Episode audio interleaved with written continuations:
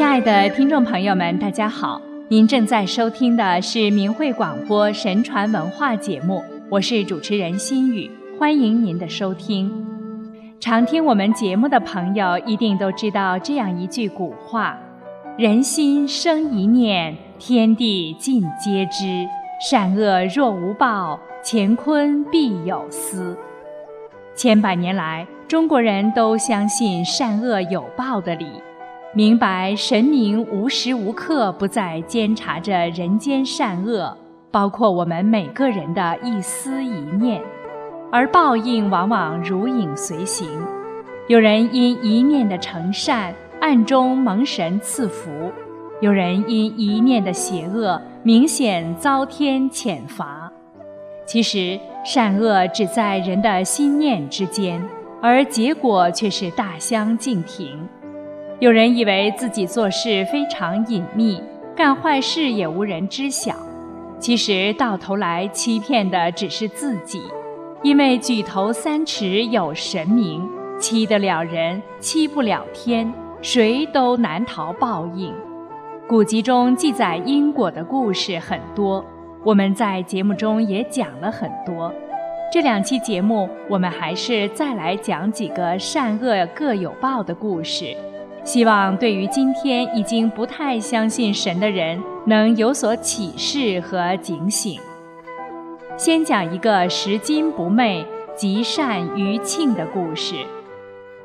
明代嘉靖年间，江苏吴江县有一个人叫师傅，夫妻俩开两张绸机，靠养蚕织绸为生。一天，师傅卖绸回来。途中拾到一个小小银子包，约有六两多重。他想，此银若是小本生意人丢的，全家将无法度日，甚至会家破人亡。于是他在原地等候失主来找，忍着饥饿等了半日，才见到失主匆忙来寻。原来是一位年轻人失落的。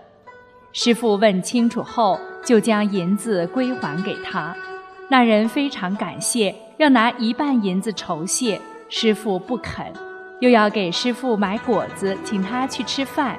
师傅一一谢绝后，没留姓名就走了。师傅回到家，把这事告诉妻子。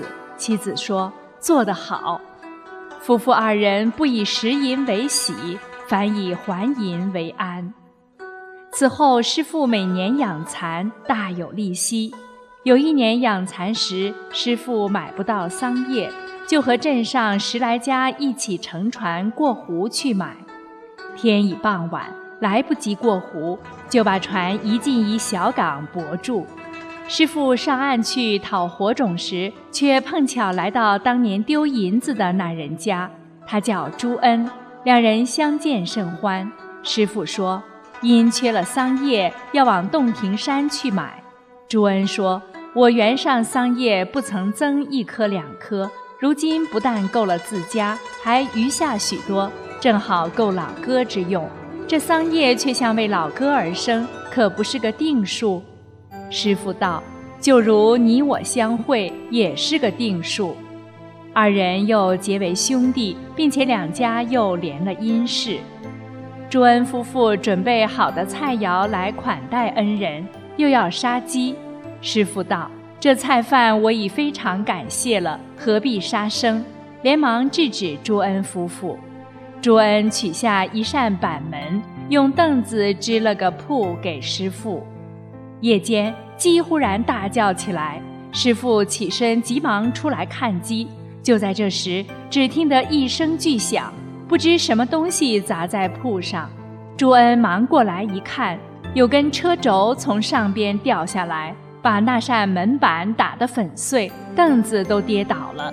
大惊说：“原来是哥哥不让杀鸡，鸡来报恩，救了你的性命。”第二天，朱恩带上桑叶，用船送师傅回家。后来得知，头天过湖买桑叶的人遇风浪翻了船，十来个人都遇难了。师傅向朱恩说。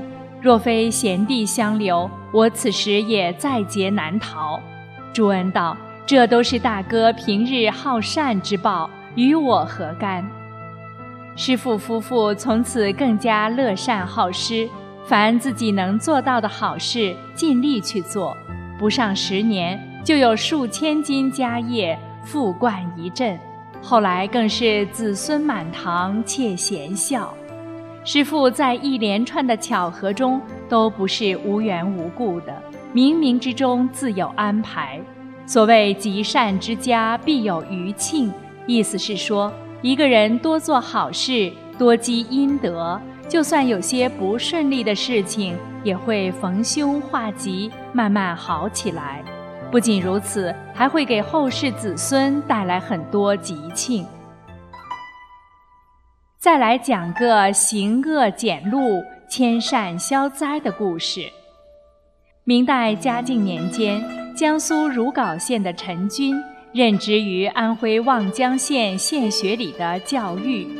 他在三十九岁这年六月十一日的晚上，梦中来到了如皋县城南门外的地藏王庙。庙中有位黑衣的官吏引导他进入大殿。他看到殿上香烟缭绕，遮雨的走廊上差役森然罗列。陈君匍匐于台阶下，忽听一尊菩萨向他宣告说：“你家历代忠厚，尤其你的母亲贞洁清净，孝顺父母，敬神礼佛，有此善行，本来必因你可以考上贡士，命中还有一次科甲及第的机会。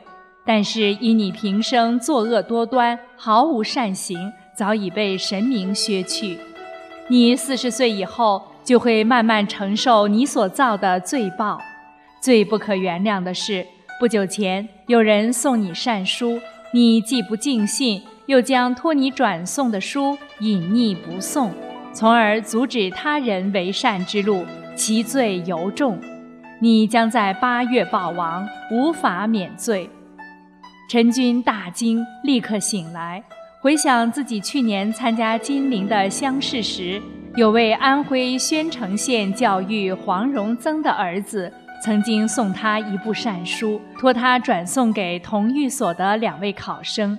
由于考期迫近，来不及转送，就带回望江，放在书箱里，早已忘了这回事。现在想起，已无可奈何。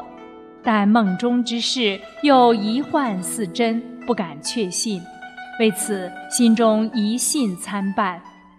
八月十六日早上，陈君忽然四肢发冷，心神混乱，汗如雨下。昏迷中，似乎确信以前的梦境非假。陈君于是转念想到，自己罪恶虽重，悔改或许可以免祸。就这么一想，心里顿觉得清爽许多。便努力持笔写了一通书文，痛切自责，发誓痛改前非，并立愿散发有关因果报应等善书，请神明共鉴。